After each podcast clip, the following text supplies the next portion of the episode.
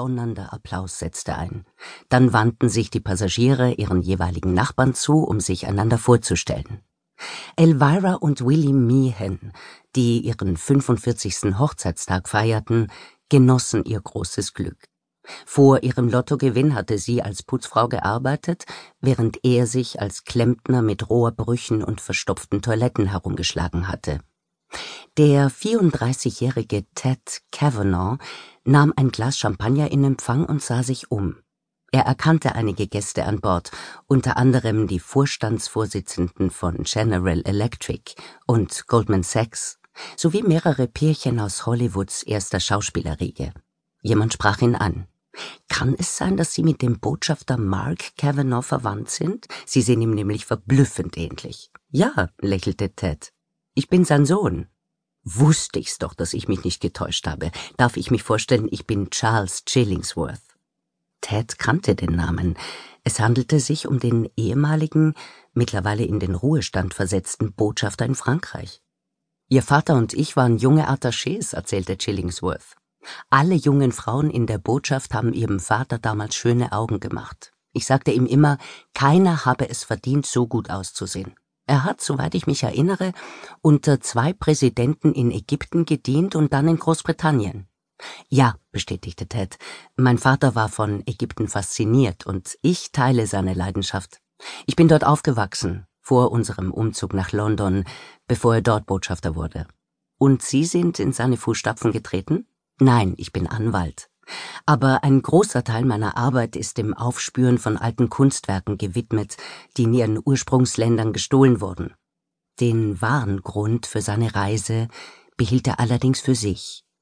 Er wollte nämlich bei Lady Emily Haywood vorstellig werden und sie davon überzeugen, ihre berühmte Smaragdhalskette der Kleopatra dem rechtmäßigen Eigentümer, dem ägyptischen Volk zurückzugeben. Professor Henry Longworth, der das Gespräch zufällig mit anhörte, trat interessiert näher. Er galt als renommierter Shakespeare-Kenner der mit seinen Vorträgen und Rezitationen aus den Werken des großen Dichters das Publikum zu begeistern wusste. Er war von mittlerer Größe in den Sechzigern und war ein gesuchter Redner auf solchen Kreuzfahrten sowie an Colleges. Devon Michelson hielt sich etwas abseits von den übrigen Gästen. Er hatte keine Lust auf den Smalltalk, der sich unweigerlich ergab, wenn sich Menschen zum ersten Mal begegneten. Wie Professor Longworth war er Anfang 60, von durchschnittlicher Größe und ohne besondere äußere Merkmale. Ebenfalls abseits stand die 28-jährige Celia Keelbright. Sie war groß, hatte schwarze Haare und saphirblaue Augen. Weder bemerkte sie die bewundernden Blicke, die ihr zugeworfen wurden, noch hätte sie sich darauf etwas eingebildet, wenn sie ihr aufgefallen wären. Der erste Zwischenstopp auf der Reise um die Welt würde Southampton in England sein. Dort würde sie von Bord gehen. Wie Professor Longworth war sie als Vortragende eingeladen und würde als Gemologin von der mitunter jahrhundertealten Geschichte berühmter Edelsteine erzählen. Am aufgeregtesten aber war die geschiedene 56-jährige Anna DeMille aus Kansas, die die Kreuzfahrt als ersten Preis in einer Kirchentombola gewonnen hatte. Ihre schwarz gefärbten Haare und Augenbrauen bildeten einen starken Kontrast zu ihrem sonst blassen, hageren Gesicht und dem schmalen Körper. Sie hoffte auf dieser Reise endlich ihren Traumprinzen kennenzulernen. Warum nicht, sagte sie sich. Ich habe die Tombola gewonnen, vielleicht wird das ja mein Glücksjahr. Die 86-jährige für ihren Reichtum und ihre philanthropischen Neigungen bekannte Lady Emily Haywood war von jenen Gästen umgeben, die sie zu dieser Seereise eingeladen hatte. Brenda Martin, seit 20 Jahren ihre persönliche Assistentin und Begleiterin, Roger Pearson, ihrem Investmentberater und Erbschaftsverwalter, sowie Rogers Ehefrau Yvonne. In einem Interview zu dieser Kreuzfahrt hatte Lady Emily bekannt gegeben, dass sie ihre legendäre Kleopatra Smaragdhalskette mitnehmen und zum ersten Mal in der Öffentlichkeit tragen wolle. Während sich die Passagiere zerstreuten und sich gegenseitig eine gute Reise wünschten, konnten sie natürlich nicht wissen, dass mindestens einer von ihnen Southampton nicht mehr lebend erreichen würde. Statt ihre Kabine aufzusuchen, trat Celia Kilbright an die Reling und sah zu, wie das Schiff langsam an der Freiheitsstatue vorbeiglitt. Sie würde noch nicht einmal eine Woche an Bord sein. Aber das sollte reichen, um etwas Abstand zu gewinnen von der sensationslüsternen Medienberichterstattung über Stephen, ihren Ex-Verlobten, der keine 24 Stunden vor ihrer Hochzeit verhaftet worden war. War das wirklich alles erst vier Wochen her? Sie hatten sich beim Probedinner zugeprustet, als plötzlich FBI-Beamte im Speisesaal des Restaurants auftauchten. Der Fotograf hatte gerade einen Schnappschuss von ihnen allen zusammen gemacht, sowie weitere Nahaufnahmen des fünfkarätigen Verlobungsrings an ihrem Finger. Der attraktive, charmante, geistreiche Stephen Thorne, er hatte ihre Freunde dazu überredet, in seinen Hedgefonds zu investieren, der jedoch vor allem dazu diente, seinen aufwendigen Lebensstil zu finanzieren. Gott sei Dank ist er noch vor der Hochzeit verhaftet worden, dachte Celia, als sich das Schiff in den Atlantik hinausschob. Zumindest das ist mir also erspart geblieben. So vieles im Leben hängt vom Zufall ab, dachte sie.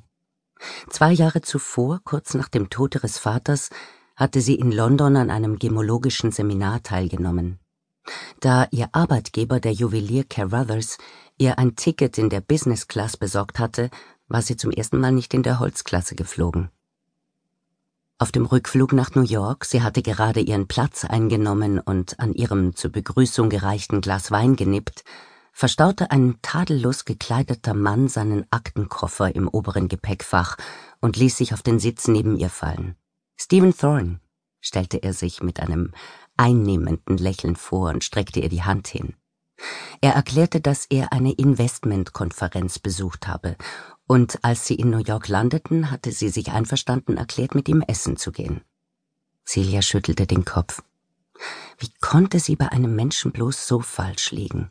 Sie, die Gemologin, die bei einem Edelstein noch den geringsten Makel entdecken würde. Tief atmete sie die wunderbare Meeresluft ein.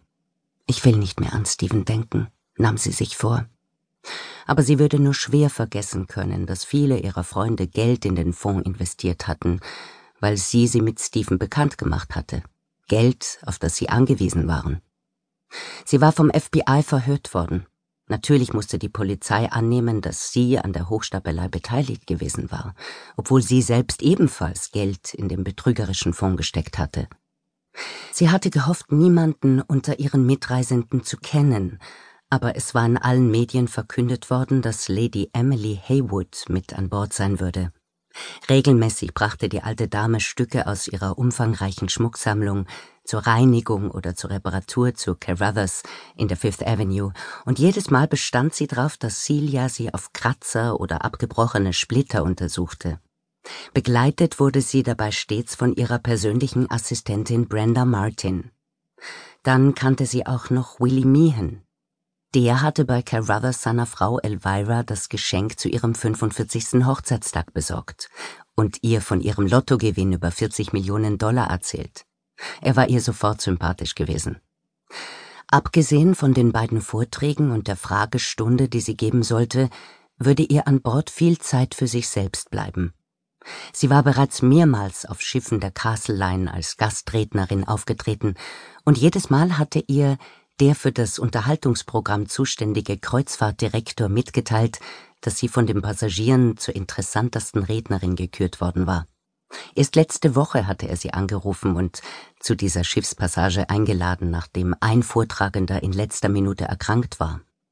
Für sie war es ein Geschenk des Himmels. Die Reise bot ihr die Möglichkeit, dem Mitleid mancher ihrer Freunde und dem Groll derer zu entkommen, die ihretwegen Geld verloren hatten. Ich bin froh, hier sein zu können, dachte sie sich, bevor sie sich umdrehte und den Weg in ihre Kabine antrat. Wie jeder Quadratzentimeter auf der Queen Charlotte war auch ihre exquisit eingerichtete Suite bis ins Detail mit großer Sorgfalt konzipiert worden. So war Salon, Schlafzimmer und Badezimmer in einem. Anders als auf den älteren Schiffen, auf denen sie bislang gefahren und auf denen die Concierge Suite nur halb so groß gewesen war wie hier, verfügte ihre Kabine über geräumige Schränke. Die Tür öffnete sich zu einem Balkon, auf dem sie im Freien